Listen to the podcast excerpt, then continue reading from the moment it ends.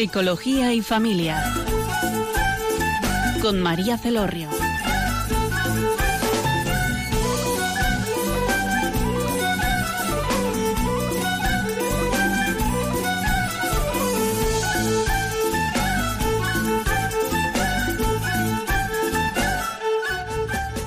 Hola, buenas tardes, queridos oyentes. Les, les habla María Celorrio desde Funes y en el tema que vamos a abordar esta tarde es acerca de las familias numerosas.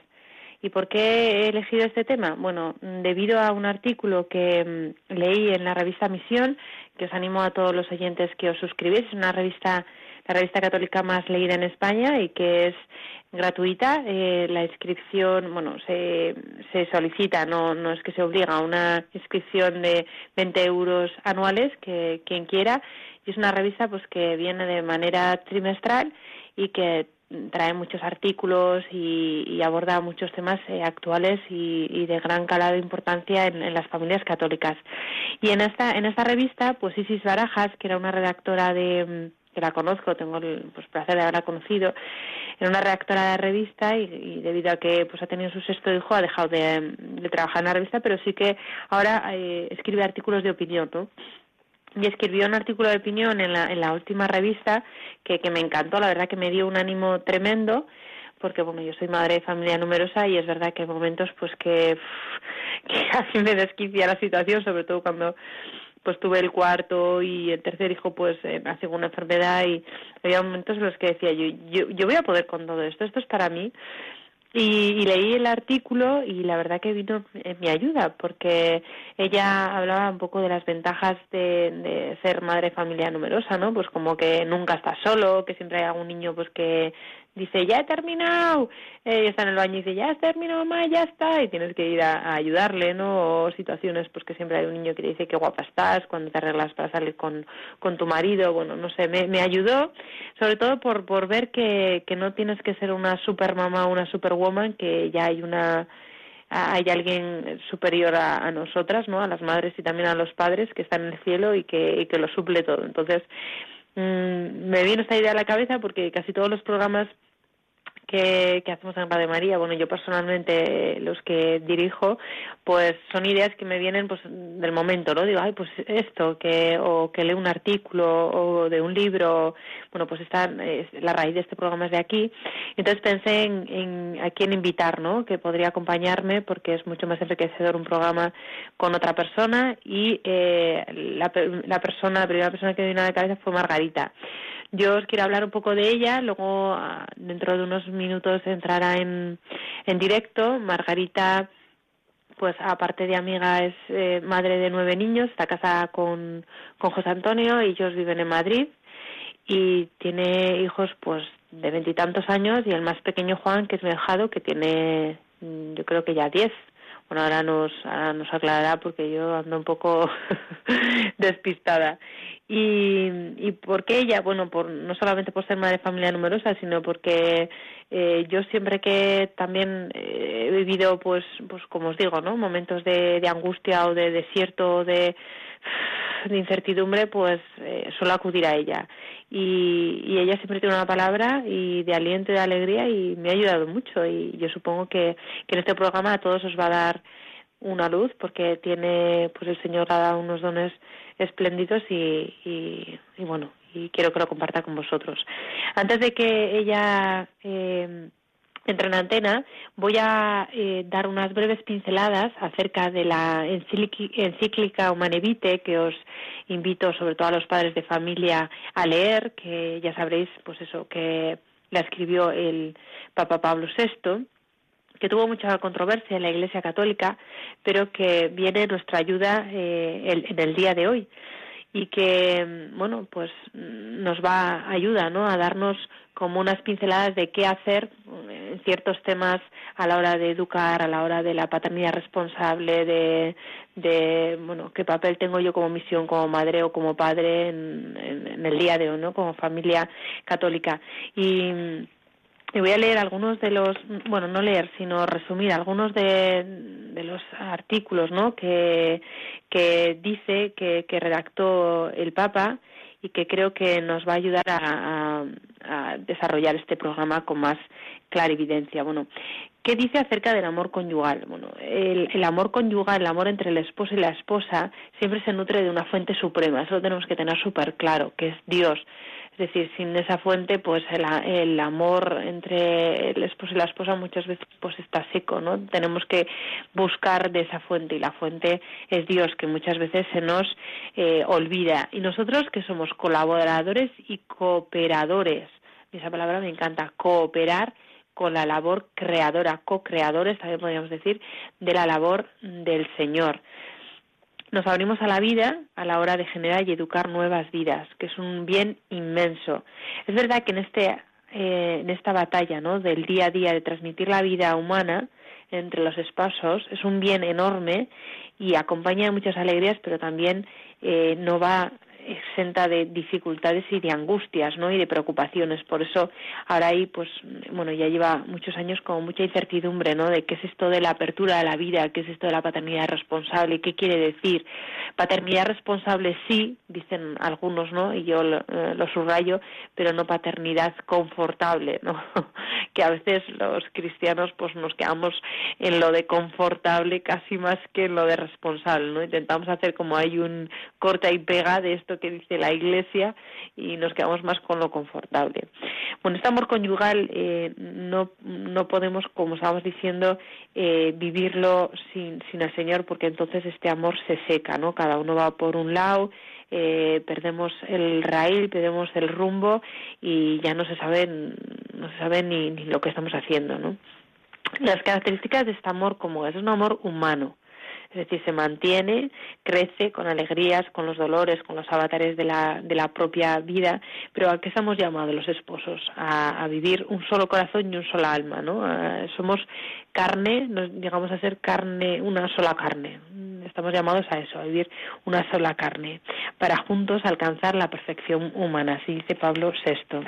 Es un amor también total, es una forma singular de amistad humana que se comparte todo, exactamente todo. O sea, estamos llamados a compartirlo todo, las alegrías, tristezas, las penas. Es como una renovación del sacramento del matrimonio, sin reservas, sin medidas, sin, eh, pues esto para mí, esto para ti, o una cuenta económica mm, para mí y otra para ti, para tus gastos. No, es, estamos llamados a la plena comunión, ¿no? No, no reservarme un resquicio de, para mí o un resquicio para ti. Eso no quiere decir que cada uno luego tenga una intimidad exclusiva con el Señor Señor, ¿no? cosas que solo quiero compartir con el Señor.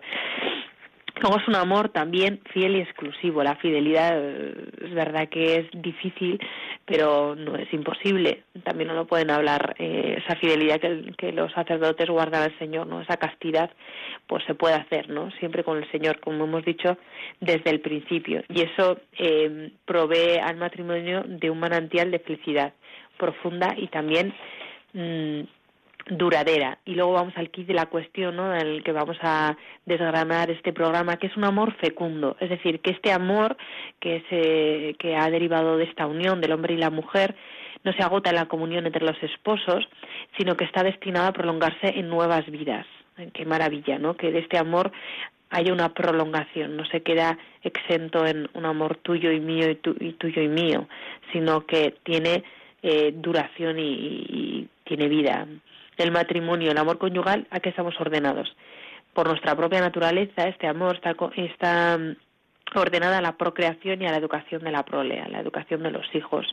Los hijos son el don más excelente que podemos eh, tener eh, un, matrimonio y a la vez estos hijos contribuyen al bien de los propios padres. ¿no? Muchas veces cuando las personas te cuestionan, dicen otro hijo más, pero qué animada, pero qué estás haciendo, pero, pero no te das cuenta, pero pues yo ahora, eh, como os he dicho, tengo cuatro hijos y es verdad que yo no voy a decir que no tenga sufrimientos, ni dolores, ni, noches sin dormir, y angustias, y preocupaciones, y todo lo que queráis, y todas las tildes y acentos que, podamos añadir, pero mi experiencia es que, que cada hijo nos ha traído más amor o sea, hay más amor entre mi marido y yo. No sé, a mí me parece como algo mágico, no es un don, un regalo del Señor, que tú te abres a la voluntad de Dios y el Señor pues te da la gracia, ¿no? Te da la gracia. Recuerdo una vez en, el hospital con mi tercer hijo que, estábamos en la sala de espera y, me encontré pues con, una hermana de, otra comunidad y, le dije, ay, está Miguel enfermo y estoy esperando otro hijo, eh, lo estoy viviendo muy mal, ¿no? Digo, supongo que el Señor con cada hijo te dará una gracia, ¿no? Dice, sí, una gracia y capacidad de sufrimiento, ¿no? y me dejó, bueno, pues, pues como diciendo, pues sí, es así, ¿no? No solamente gracia, sino que el Señor pues también nos capacita a, a sobrellevar, ¿no? A sobrellevar las dificultades, ¿no? Que no estamos exentos de dificultades. Bueno, vamos al kit de la cuestión que es la paternidad responsable. Vamos a aclarar qué es esto de paternidad responsable y no confortable. En relación a los procesos biológicos, la paternidad responsable significa el conocer bien los procesos y las funciones eh, biológicas, ¿no? Y la inteligencia, pues, mm, que tenemos nos ayuda a saber cómo funcionan estas leyes biológicas que forman parte de la vida humana, ¿no? Porque la, qué sentido tiene que la mujer sea cíclica, por ejemplo, podría el Señor habernos hecho no cíclicas, pero somos cíclicas, ¿no? Cíclicas que tenemos eh, periodos fértiles y periodos infértiles, ¿no? El Señor no su, su designio no es que tengamos hijos así sin paradero, es decir, tiene claro pues que, que los hijos eh, por circunstancias eh, se distancian o por, lo que sea y entonces eh, pues tiene un sentido no que la mujer sea cíclica. Eh, qué más en relación a las tendencias del instinto de las pasiones no pues también es importante este dominio de sí mismo, ¿no? Pues ahora no es el momento, ahora vamos a esperar, o ahora pues eh, tenemos que cuidar más de, pues, de nuestro hijo enfermo, de los otros, o ahora yo me encuentro, o la madre está enferma, o el padre, pues pues eso, un dominio, ¿no? De que en este momento pues ahora no podemos eh, haber un acto de que se dé el acto conyugal entre los entre los esposos. en relación a las condiciones físicas, económicas, psicológicas y sociales, se pone en práctica una, una, una decisión deliberada también y generosa de tener una familia numerosa ¿no? entre los entre los cónyuges. Claro esto todo esto hay que hablarlo hay que comunicarlo. Es importante que, que haya un diálogo entre el esposo y la esposa que haya un proyecto común de inicio. Que queremos no o sea que estamos llamados eh, qué es esto de formar una familia cristiana mm, a qué estamos llamados pues siempre estamos llamados a seguir el orden el orden que Dios ha, puesto no eh, antes que el nuestro. Cuando nosotros nos anteponemos al orden establecido por el Señor pues ya nos estamos haciendo dueños de nuestra vida y de la de nuestros hijos y, ya nos estamos endiosando. Entonces hay algo que es mucho más grande que nosotros. La paternidad responsable pues eso comporta una vinculación que podemos decir que es de orden moral establecido por Dios eso es lo que estaba diciendo. Es un ejercicio responsable que se reconocen los derechos mm, de los cónyuges mm, para con Dios, lo primero, para con uno mismo, para la familia, con los hijos, teniendo siempre en cuenta al Señor. Entonces, a la, hora de transmitir la, vida, los esposos no quedan, eh, mm, por así decirlo, libres de manera arbitraria de transmitir la vida según les parezca, ¿no? sino que tenemos una intención ligada a la obra creadora de Dios. Dios sabe cómo hacer las cosas, ¿no? Y siempre poniéndolo él delante de todos. Bueno, vamos a dar, eh, en unos minutos volvemos, vamos a poner una canción preciosa que nos va a ayudar a reflexionar sobre estos aspectos que hemos eh, rescatado de la Humanevite, que nos ayuda a poner los puntos sobre las IES, y enseguida entra Margarita y la conocéis unos segundos continuamos.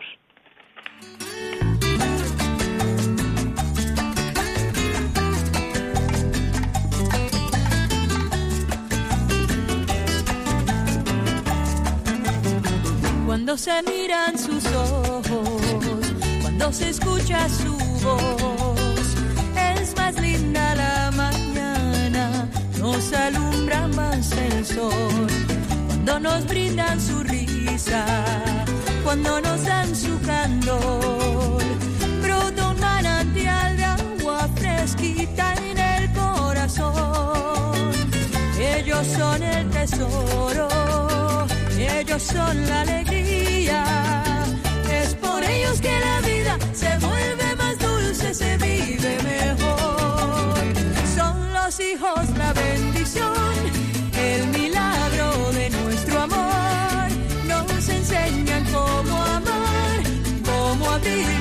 corazón. Son los hijos la bendición, el milagro de nuestro amor. Son la esencia del hogar,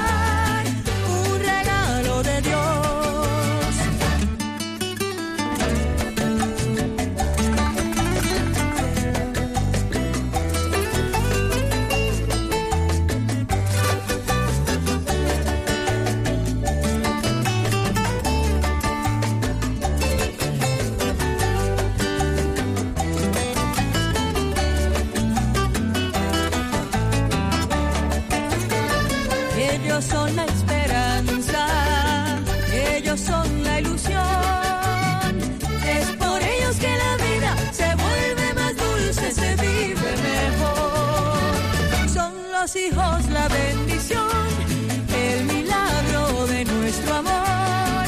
Nos enseñan cómo amar, cómo abrir nuestro corazón. Son los hijos la bendición, el milagro de nuestro amor. Son la esencia del hogar, un regalo de Dios. Su mirada serena inocente verdad. Calorcito que llena de alegría la soledad. Mensajeros del alma, sembradores de paz, de un mañana pleno de respeto y de libertad. Ellos son el tesoro, ellos son la alegría.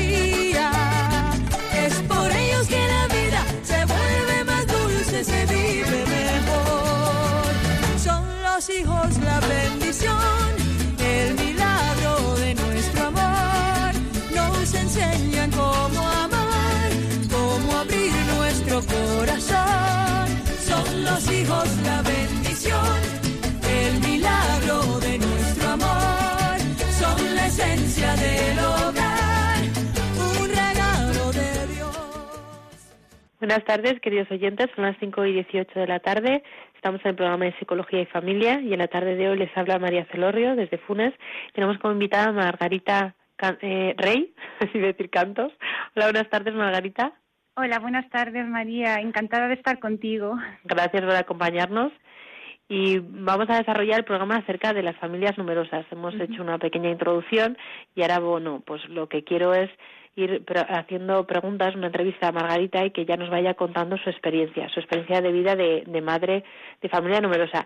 ¿Nos puedes contar tus hijos, la edad de tus hijos, qué están haciendo un poco para que nos pongas entre...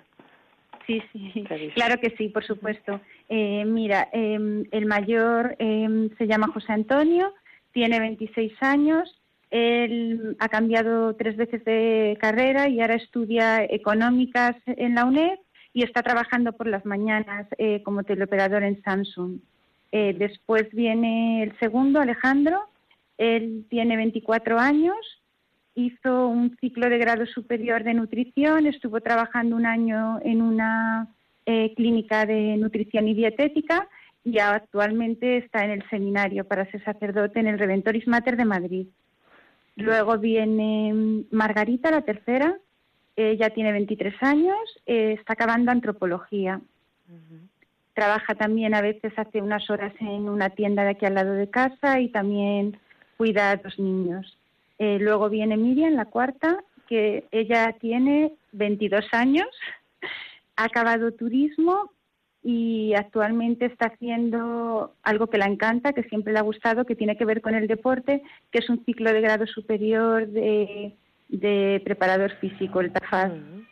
Y bueno, luego viene Javier, que es el quinto, que tiene 20 años y está estudiando telemática.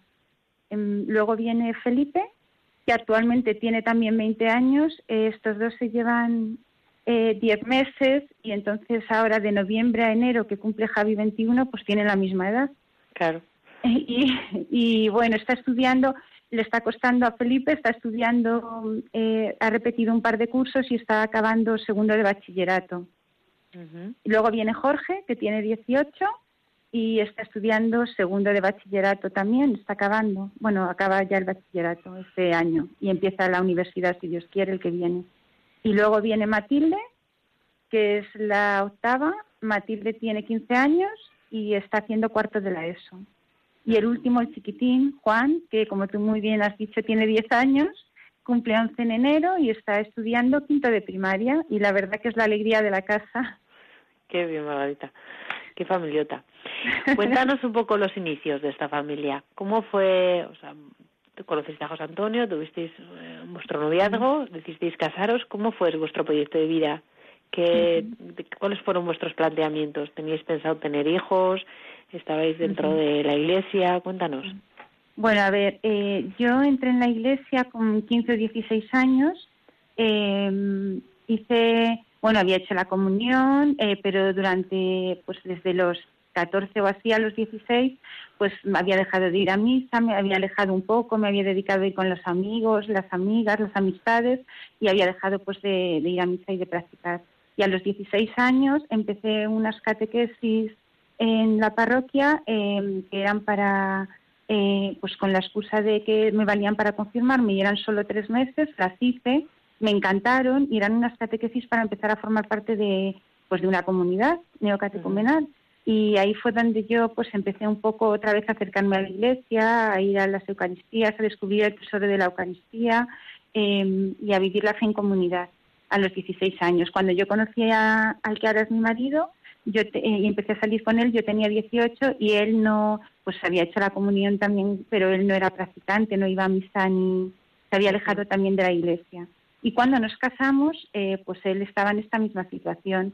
Lo único que, mm, que en nuestro año, el año en el que nosotros nos casamos, ya era obligatorio el cursillo eh, prematrimonial, el cursillo de novios, este que se hace preparatorio al matrimonio, en el que te hablan un poco después de lo que es el matrimonio cristiano, de un poco eh, pues de todo lo que has comentado un poco, de a lo que te comprometes, de la fidelidad, la apertura a la vida, eh, todo esto y de la ayuda, claro, por supuestísimo, es algo que humanamente es imposible para nosotros, pero de que Dios va a estar ahí, que Jesucristo va a ser eh, nuestro garante, nos va a ayudar, que vamos a tener la iglesia, los sacramentos, pues todo esto, ¿no?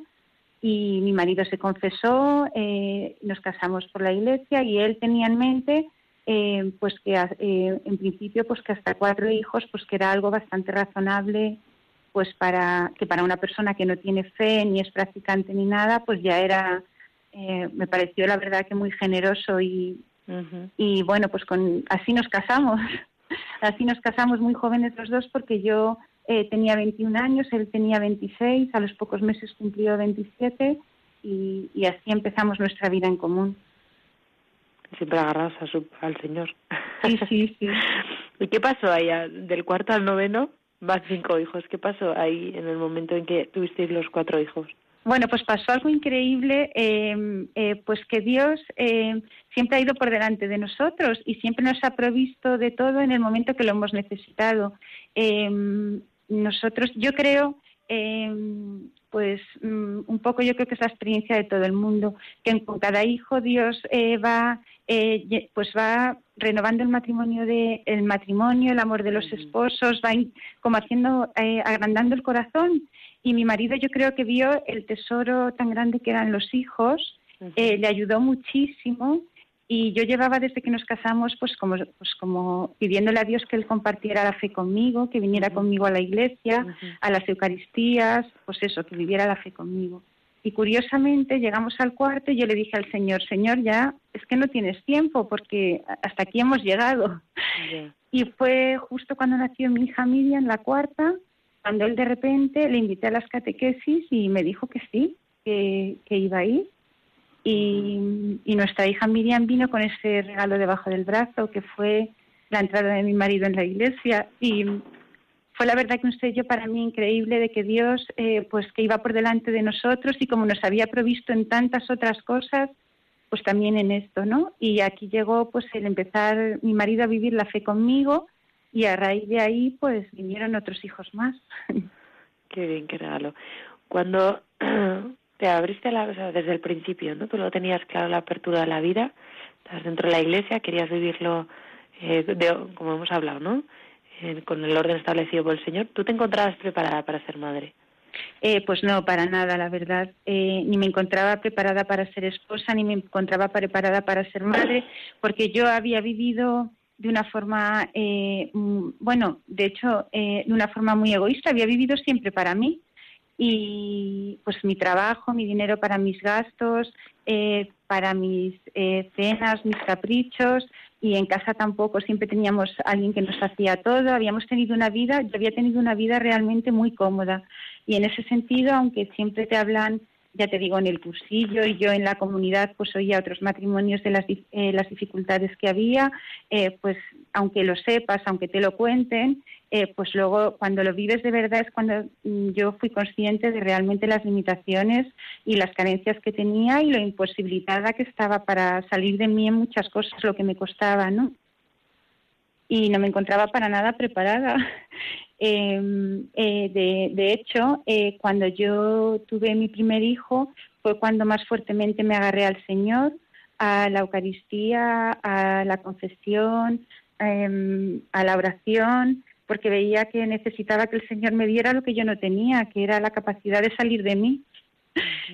Me costaba muchísimo. De hecho, además, nuestro hijo mayor nació a mí me adelantaron el parto, nació con un problema, se vio ya en la ecografía, que un riñón prácticamente no lo tenía formado, estaba muy inflamado, pero no estaba formado, ni el uréter, ni y que el otro riñón se estaba inflamando. Entonces me adelantaron el parto eh, para evitar que el riñón que se estaba empezando a inflamar fuera más y para ver qué pasaba con, con el que ya tenía mal, ¿no? Y el pronóstico al principio pues era serio porque hablaban incluso de la posibilidad de que a lo mejor a la larga había que trasplantarle pero luego, gracias a Dios, se solucionó.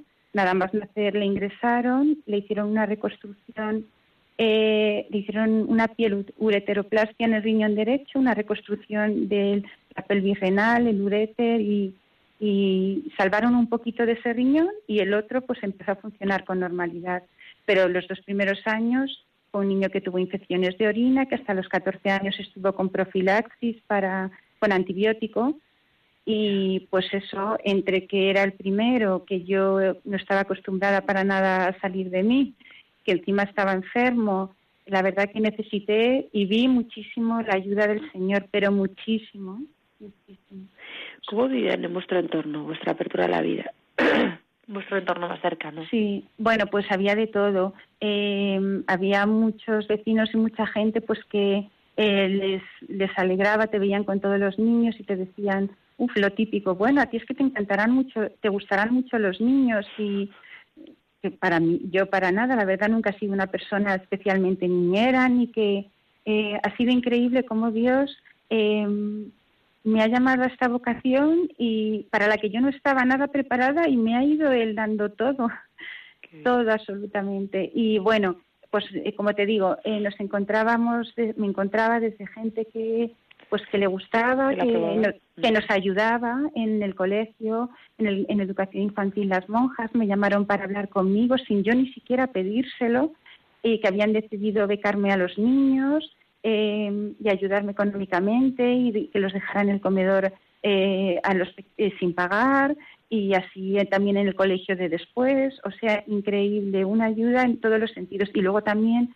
había gente, también muy cercana de la familia, pues que nos decía eso, pues que era una locura. Además fue la época en que más bajo estaba la natalidad. En el colegio de mis hijos, hace 25 años prácticamente eran todos hijos únicos y mm. alguno tenía algún hermano. Pues que, pues eso, que eh, pues que hoy en día, pues que con todas las dificultades. ¿Y qué respuesta les dabas, Margarita? Pues mira, la respuesta que les da es verdad que, que desde fuera parece que es así, que es una locura, pero yo mi experiencia, que era la que yo les decía, es que con cada hijo Dios siempre nos había precedido, nos había ayudado, eh, había salido siempre eh, económicamente, nos había ayudado, nos había ayudado, había puesto personas en nuestra familia, nos había facilitado los colegios, los comedores, nos había becado y que yo no tenía ninguna duda de que con los demás iba a ser así. Y, y realmente eh, una experiencia preciosa que tengo. Sobre todo, eh, lo más duro fue cuando yo me quedé embarazada de Felipe, que es el que se lleva diez meses con Javi. Mm. Javi fue un niño prematuro y que tuvo muchos problemas. Eh, se adelantó, pues nació de seis meses, tuvo una hemorragia cerebral, em, grado 4, y se le quedó al resolverse una zona infartada y un poco de epilepsia. Y me dijeron eh, que probablemente em, pues que iba a tener afectada la parte derecha, la parte motora, y que no se sabía si iba a tener más secuelas. Bueno, pues anteriormente al nacimiento de Javi, nosotros un mes antes habíamos asistido a la boda de unos hermanos de comunidad, Enrique y Teresa. Eh, yo no sabía que me quedaba muy poco para dar a luz. Un sacerdote se me acercó y me dijo, ¿estás embarazada? Y le digo, sí. Eh, ¿Va a ser niño? Digo, sí. ¿Cómo se va a llamar? Y le dije, Francisco Javier y me impuso las manos en la tripa, rezó por él y me dijo que este niño iba a ser sacerdote. cuando yo me puse de parto, esto, ves cómo Dios, o sea, es que Dios siempre me iba precediendo en todo. Yo eh, me, sostuvo la esperanza de que todo iba a ir bien por todo lo que me había dicho este sacerdote. Y no es solo esto, sino que Javier estuvo yendo en los primeros años, hasta que tuvo cuatro años, al inserso, tenía que ir una vez a la semana eh, a que le viera una terapeuta, a ver cómo iba evolucionando y yo allí coincidía con otras madres que habían estado ingresadas en, en la UBI con los niños prematuros también y que solo se habían quedado en un hijo por miedo.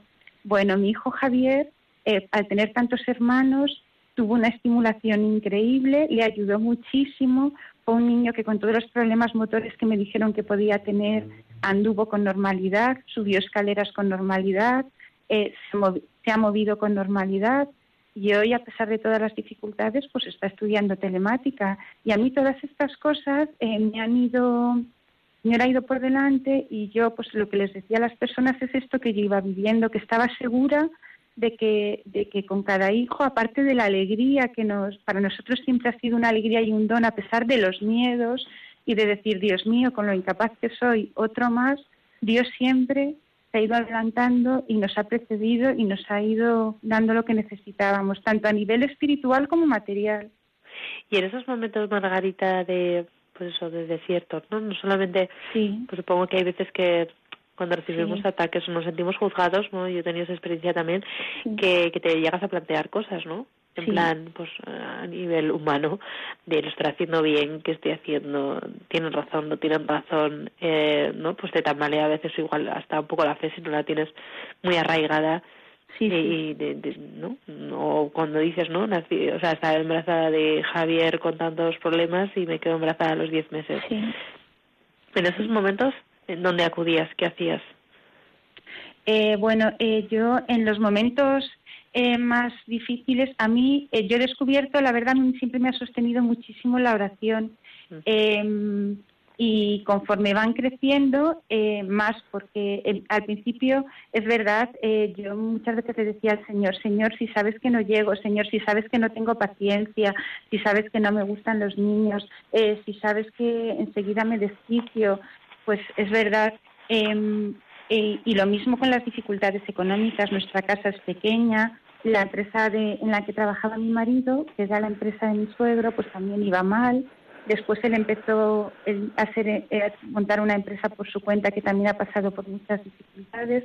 Eh, pues mm, yo la verdad que siempre eh, me ha sostenido mucho la oración, la confesión, una temporada tuve un director espiritual, la Eucaristía, mm. todo esto, ¿no? Mm. El rezar y sobre todo lo que te he comentado antes, los hechos que tenía grabados de momentos concretos en los que Dios pues de repente no teníamos dinero y mi suegro cobraba una herencia y, nos, y le daba a cada hijo un dinero y justo ese dinero era lo que nos costaba tener un coche más grande o una cosa que teníamos que pagar, de repente llegaba otro dinero de otro sitio cuando lo necesitábamos, pues esas cosas en las que Dios acontecía de forma real pues eran siempre un sello en mi corazón que me ayudaban a combatir, eran memoriales en mi historia que me ayudaban a combatir esos ataques del demonio y decir, no, porque el Señor está aquí, porque Él ha actuado en esto, en esto y en esto.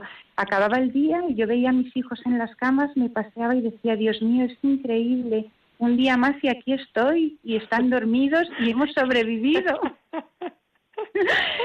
y hemos sobrevivido y, y, yo, me miraba a mí y decía, Dios mío, eh, qué grande eres, es increíble, los veían sus camitas como angelitos después de haberse...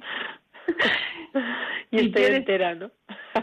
sí, y ellos también, porque tenía que contar hasta 20, 100 para no volverme loca. Bueno, vamos a pasar un poco al plano más divertido, ¿no? Nos has contado tus armas espirituales y, cómo has vivido todos estos avatares. Cuéntanos anécdotas divertidas porque seguro que tenéis miles, ¿no? Con tantos niños y tantas situaciones y para que a los oyentes, pues oye, pues también les alegre el rato. Sí, bueno, la verdad, em, eh, una familia numerosa eh, es una alegría en todos los sentidos. Es verdad, eh, pues que estaremos, muchas lo hemos vivido, tiene sufrimientos y todo, pero alegrías muchísimas. Todas las reuniones familiares, yo recuerdo todos los cumpleaños de mis hijos en una casa a la que íbamos en el Pardo, en el jardín, con juegos, los desayunos de los domingos con churros y porras y un montón de anécdotas, eh, todas las reuniones familiares, los juegos de mesa, pues todo eso es muy divertido. Luego recuerdo eh, un, concurso que ganamos en la televisión eh, en, el que salían todos ellos que pues mm, nos daban 6.000 euros para lo que necesitáramos, pero teníamos que explicar en un tiempo corto y mediante un vídeo para qué queríamos ese dinero, que nosotros lo queríamos para irnos todos juntos de vacaciones. Recuerdo que fue un vídeo muy divertido, que ganamos el concurso y pues qué más anécdotas divertidas. Eh, más de cotidianas, del día a día. Sí, del, del día a día, pues por ejemplo, eh, y ya incluso de mayores, esto se ha mantenido de mayores, pues eh, la, la manía, vamos, la costumbre eh, muy graciosa de esconder cada uno pues sus tesoros más preciados de, de comida, de chucherías, chocolates, pues en los sitios más insospechados para que no se los quiten sus hermanos. Te encuentras en los sitios más recónditos de la cocina y de la no cocina, en cualquier sitio, cosas escondidas que a cada uno les encantan para que no se las cojan los demás. Y Juan, el, mi hijo pequeño, eso se lo ha aprendido muy bien. Y hasta el punto de que de repente un día, entre no sé qué libros, me encuentro un trozo detrás, un trozo de tortilla de patata y un helado. Y ya le tuve que explicar que hay cosas que no se pueden sacar de la nevera. que no se pueden esconder fuera de la nevera. Y bueno, también ahí en la nevera al ser tantos, pues de repente te encuentras eh, recipientes y letreros. Por favor, no os comáis esto, que es mi comida de mañana, que me la tengo que llevar. O por favor, no os comáis esto, que mañana me voy de excursión y es lo que tengo para llevarme. O por favor, eh, esto es mío, de otra persona, que tenemos esta noche una cena de amigas y esta tarta la he hecho yo para llevármela, no os la comáis. Pues cosas así, ¿no? Y luego también, pues, eh, pues, por ejemplo, cuando eran pequeños, hubo un momento, eh, yo me junté con tres bebés en casa que eran parecidísimos, eh, por detrás es que eran iguales y prácticamente de tamaño también. Y Jorge, que ha sido siempre muy avispado, pues yo los días de diario cenaban en dos turnos. Y más de una vez me pasó eh, que cuando ya habían acabado las cenas, llegaba Felipe y me decía, mamá, que yo no he cenado. Y yo, Felipe, ¿cómo no vas a cenar si yo he contado cuatro? has cenado, Felipe. Y resulta que es que Jorge se colocaba dos veces en la mesa, cenaba por él y por su hermano.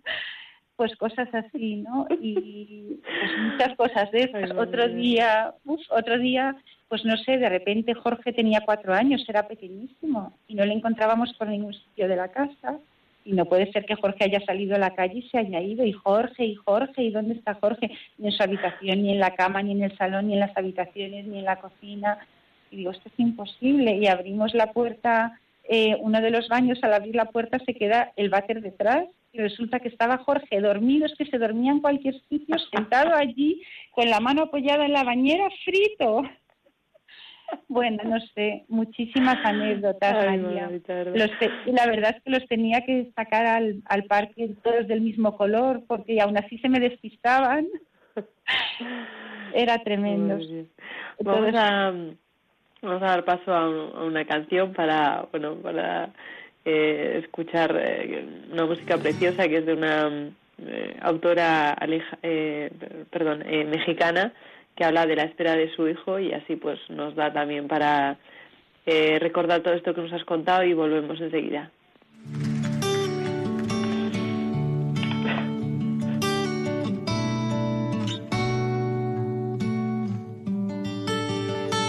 Yo te esperaba y veía mi cuerpo crecer mientras buscaba el nombre que te di en el espejo. Fui la luna llena y de perfil contigo dentro. Jamás fui tan feliz, moría por sentir tus piernecitas frágiles, pateando la oscuridad de mi vientre maduro Soñar no cuesta, no. Y con los ojos húmedos te veía tan alto, es más, en la cima del mundo. Yo te esperaba, imaginando a ciegas el color de tu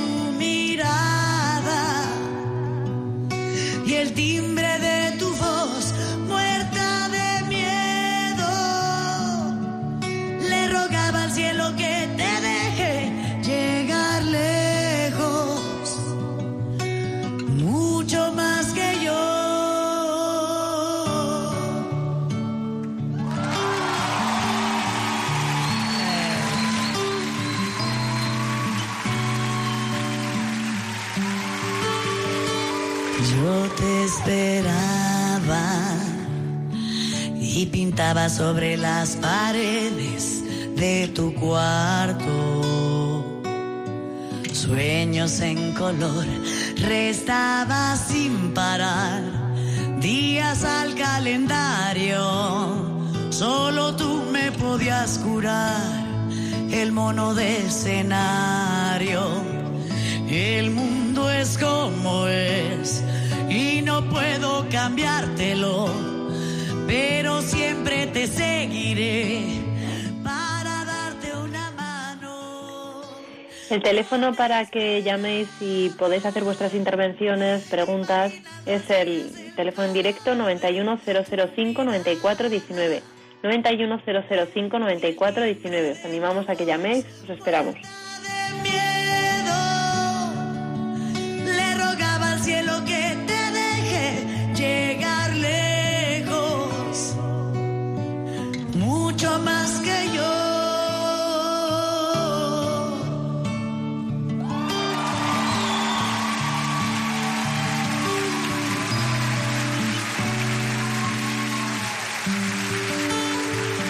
Yo te esperaba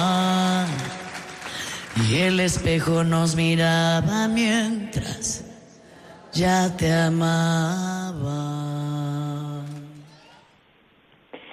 Queridos oyentes, les habla María Celorrio y desde Funes y Margarita Rey desde Madrid y estamos hablando sobre las familias numerosas, ella nos está contando su experiencia y bueno, la última pregunta que, que nos ha contado su, su última experiencia acerca de momentos divertidos con, con su familia, ¿no? Y, y la verdad que pues no lo hemos pasado bomba. Pero continuamos. Supongo que aparte de momentos, bueno, nos has contado momentos difíciles, nos has contado momentos divertidos, pero también habrá entra- entrañables, ¿no? He oído hablar también de Alejandro, que está en el seminario. Cuéntanos un poquito sobre eso. Eh, pues mira, eh, la verdad es que eh, es difícil, eh, pues tú también lo has dicho, se viven momentos difíciles porque es duro tener que compartir pues espacio, cosas, eh, no tener todos los caprichos hoy en día, es duro, ¿no? Y ellos han vivido, sobre todo en la parte de la preadolescencia, adolescencia, momentos de mucha rebeldía, porque cuando yo me quedé embarazada de Juan ya muchos tenían 15, 12, 13 años y, y pues cuesta, ¿no? Cuesta pensar que viene otra persona, pero es verdad que luego, eh, pa- pasado el tiempo, eh, sí eh, ha habido cosas muy entrañables. Una de ellas es esta que te comento de, que has comentado de Alejandro.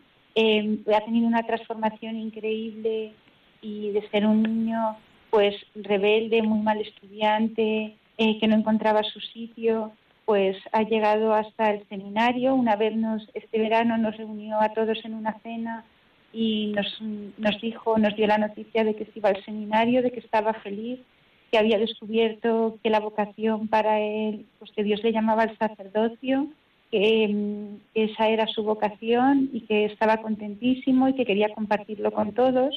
O también otra cosa muy entrañable, eh, pues ha sido que mi hija Margarita, eh, que la verdad que siempre ha renegado mucho en esta etapa de preadolescencia, adolescencia de sus hermanos, eh, pues ya el año pasado, el Día de Reyes, empezó un blog. Es verdad que no ha tenido nada más que tres entradas porque mi hija es igual de inconstante que yo, pero han sido unas entradas maravillosas que, que han llenado mi corazón de una alegría increíble porque eh, hablando de su hermano pequeño, de cómo en su momento le sentó fatal enterarse de que venía eh, un, un hermano más y, y la alegría que ha sido para todos, el regalo que es, lo que le quieren y, lo que supone tener a un, a un niño en la familia.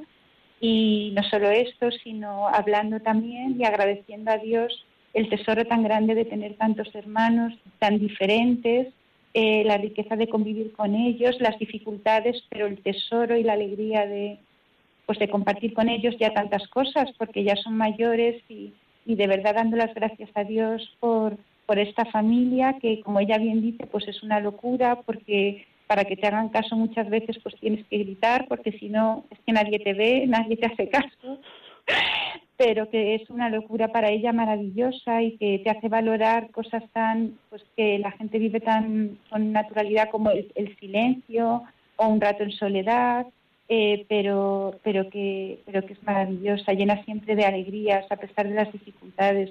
Estas cosas, pues la verdad es que eh, te hacen comprender que, pues que Dios es increíble, que Dios, igual que tiene, tiene el tiempo conmigo, me va enseñando a ser madre, a ellos también eh, los va ayudando a ver que todo lo que han vivido, pues, lo, eh, pues o sea, a ver lo, maravilloso que es también, a valorarlo.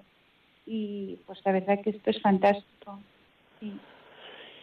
Vale, me gustaría que, me contaras a nivel personal en qué obra es la que ha hecho el Señor contigo durante todos estos años, ¿no? Desde que pues decidiste casarte con José Antonio, José Antonio contigo ¿Qué obra has visto en ti? Y también quisiera ver que nos contaras en tu matrimonio. Y bueno, en tus hijos ya nos has dado pinceladas, ¿no? Mm. Ya nos has contado alguna experiencia concreta de tus hijos, pero de vosotros.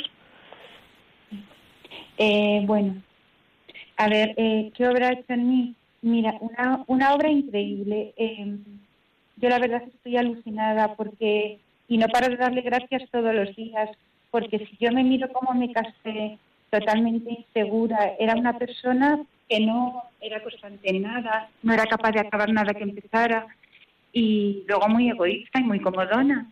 Y veo cómo Dios primero me ha mantenido en la iglesia y estando en la iglesia me ha, es Él el que me ha mantenido en mi vida de familia como esposa y como madre. Y es Él el que ha ido eh, saliendo, el que me ha ido ayudando en todo. Eh, donde no llegaba, a pesar de lo mal que lo he hecho, pues él ha hecho el resto. Ahora que mis hijos ya son adolescentes y mayores, pues que ya no te escuchan, que ya no puedes es controlar muchas veces ni con quién van, ni lo que hacen. Eh, ha puesto, como siempre, eh, se ha adelantado y ha puesto en mi camino un grupo de resto de madres. yo di en este grupo por casualidad, de una manera totalmente eh, pues fortuita, y, ha sido un auténtico regalo porque yo ya llevaba un tiempo que veía que lo único que podía hacer por mis hijos era rezar, porque son edades ya a partir de la adolescencia en que no te escuchan y que además todo lo que han vivido se lo cuestionan.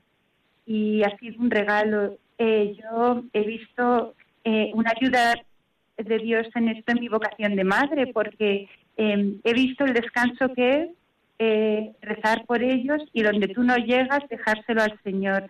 He visto milagros increíbles. O sea, es que ha sido un descubrimiento decir, Señor, yo no puedo, tómalo tú. Mi hijo mayor que se había ido de casa muy mal, se fue un año entero, eh, ha vuelto a casa y ha vuelto contentísimo. He recuperado a mi hijo.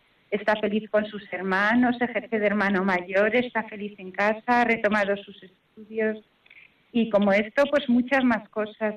Y esto me da también la certeza de que mis otros hijos, los que ahora están un poco buscando y están alejados de Dios, pues me da la certeza y la garantía de que seguro que algún día pues ellos eh, eh, pues que se encontrarán también con Dios otra vez, no que retomarán retomarán eh, su vida de fe y que es lo que yo más deseo porque pienso que, que la verdad es que con Dios al lado eh, la vida es, es, una aventura maravillosa. Tenemos una, una llamada de Margarita, se llama Consuelo desde Valencia. Hola, buenas tardes, Consuelo. Buenas tardes, mira, me, me habéis hecho llorar. El testimonio tan maravilloso. Yo vengo de una familia también de seis hermanos, pero la familia se rompió y bueno, el testimonio es maravilloso el vuestro, ¿eh? Qué cosa tan bella. Muchas gracias. Muchas gracias. te bendiga. Muchas gracias, que te bendiga también a ti, que te llene de Sí, ya me bendice, ya me bendice mucho, sí. bueno, Adiós. Gracias. Bueno, nos quedan cinco minutos, todavía tenéis tiempo para hacer vuestras llamadas. El teléfono de directo es 91005-9419. 91005-9419. Bueno, continuamos. Margarita, eh, ahora te voy a eh, preguntar una pregunta así como más práctica, ¿no? Más del día a día, más de quehaceres cotidianos. ¿Cómo os organizáis? ¿Qué te ayuda a ti a nivel personal, estrategias, herramientas que dices, pues es imprescindible en mi casa, como en poco espacio somos muchos, el orden, ¿no es imprescindible? Eh, ¿Qué nos dirías? Bueno, han sido, es que la verdad, eh, han sido tantos años, pero sí, eh, no es que sea un orden. Mira, cuando eran pequeños era imprescindible, sobre todo el orden a nivel de los horarios, el ser muy, las horas de comida, las horas de cena, de estudio, eh, de baños, todo eso eh, a nivel de horarios era imprescindible, porque aún así surgían muchísimos imprevistos, claro. siempre, Claro. las horas de parque, todo eso. Eh, y es verdad que a nivel de espacio, pues igual, pues literas de tres, hemos tenido que hacer muchísimas cosas. Y mm, ahora, y que todos colaboraran. Yo he tenido momentos de reposo, en, en los, sobre todo en los últimos embarazos, y aparte de ángeles como tú que han venido a mi casa a echar una mano, pues eh, los hermanos mayores se ocupaban de algún pequeño. Eh, la verdad que los mayores se han hecho mayores muy pronto. Eh, siempre eh, y se han responsabilizado siempre de ayudarles a vestirse, a, a colocar sus cosas, un poco de enseñarles. Y eso pues cuando eran pequeños. Ahora ya es todo mucho más caótico en el sentido de los horarios, porque unos estudian por la mañana, otros por la tarde, estudian y trabajan. Y para eso ahora el grupo que tenemos de WhatsApp La Familia pues es, es maravilloso, porque si para preguntarles quién viene a comer, las horas, porque hay muchos cambios, ya te digo, organizarse. Luego a nivel de pues de duchas y de todo, tenemos dos baños, pero una sola ducha. Entonces, pues hay que organizar todo eso mucho y eso, pero a la hora de colaborar, pues colaboran todos, sobre todo los fines de semana. Los días de diario hacen su cama y recogen su ropa, pero Felipe, que es el que ahora está más en casa, es el que más mano echa. Y, pero vamos, el fin de semana se colabora en general. Y, así que luego también cuento con un marido eh, que lo tengo que decir que para mí ha sido un regalo del cielo. Eh, 27 años de matrimonio y, y la verdad que ha sido un regalo. Ya encima, desde que empezó a vivir la fe conmigo, él es una ayuda increíble. Cuando tú cumples, haces las bodas de plata, en la ceremonia eh, renuevas eh, como unas promesas, pero pero que no tienen que ver con la, el voto del matrimonio. En el voto del matrimonio tú te comprometes, eh, yo te quiero a ti en las alegrías y me entrego en las alegrías, las penas. las- perdona que te interrumpa, que tenemos otra llamada, es importante eh, darles Sí. paso. Es María Luisa desde Toledo. Hola, buenas tardes, María Luisa. Hola, buenas tardes. Mire, quería, quería, quería decirle lo siguiente. Pues que yo soy una madre con dos hijas y las una tiene 28 y otra tiene 32 y siempre han tenido todo lo que han querido, todo, no nos ha faltado nunca de nada. Y entonces puede que sea que tengan la culpa, que, que, que no se ha faltado nunca de nada y no porque soy una persona que no tengo carácter y entonces tenía que haber sido un poquito más y ahora pues pues me reprochan de que pues yo qué sé como si no me hubiera portado bien ¿qué me responden ustedes? como si no me estuviera portando bien Ya. Bueno, gracias por tu intervención. ¿Le quieres dar Sí. respuesta, Margarita? Ujú. Eh, bueno, eh, yo el consejo que le doy es lo que hago yo ahora. Eh, eh, muchas veces es verdad que es difícil mantenerte firme. Yo en el caso mío haya sido más mi marido, pero yo el consejo que le doy es que rece mucho por sus hijas, que se desahogue mucho con el Señor, que rece por ellas eh, y que mm, que rece por ellas, que ellas algún día, para que ellas algún día pues vean pues un poco el amor que ella les ha tenido y, y el sacrificio que ha hecho por ellas y no sé qué rece por ellas. No Pues sé, sí. Pues que muchas gracias, ellas, que se las encomienda al Señor. Por, por eh, venir al programa, por eh, intervenir, por contarnos tu experiencia de vida. Gracias a los oyentes, a, la- a los que han llamado y a, a todo. Un saludo a, a José Antonio, a todos tus Vale. hijos. Y gracias a ti, María, por todo, ¿eh? Gracias por todo y un beso a toda tu familia.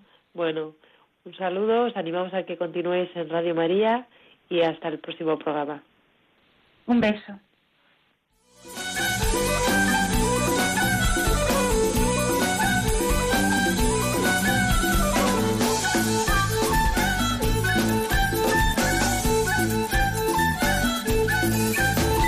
Psicología y familia. Con María Celorrio.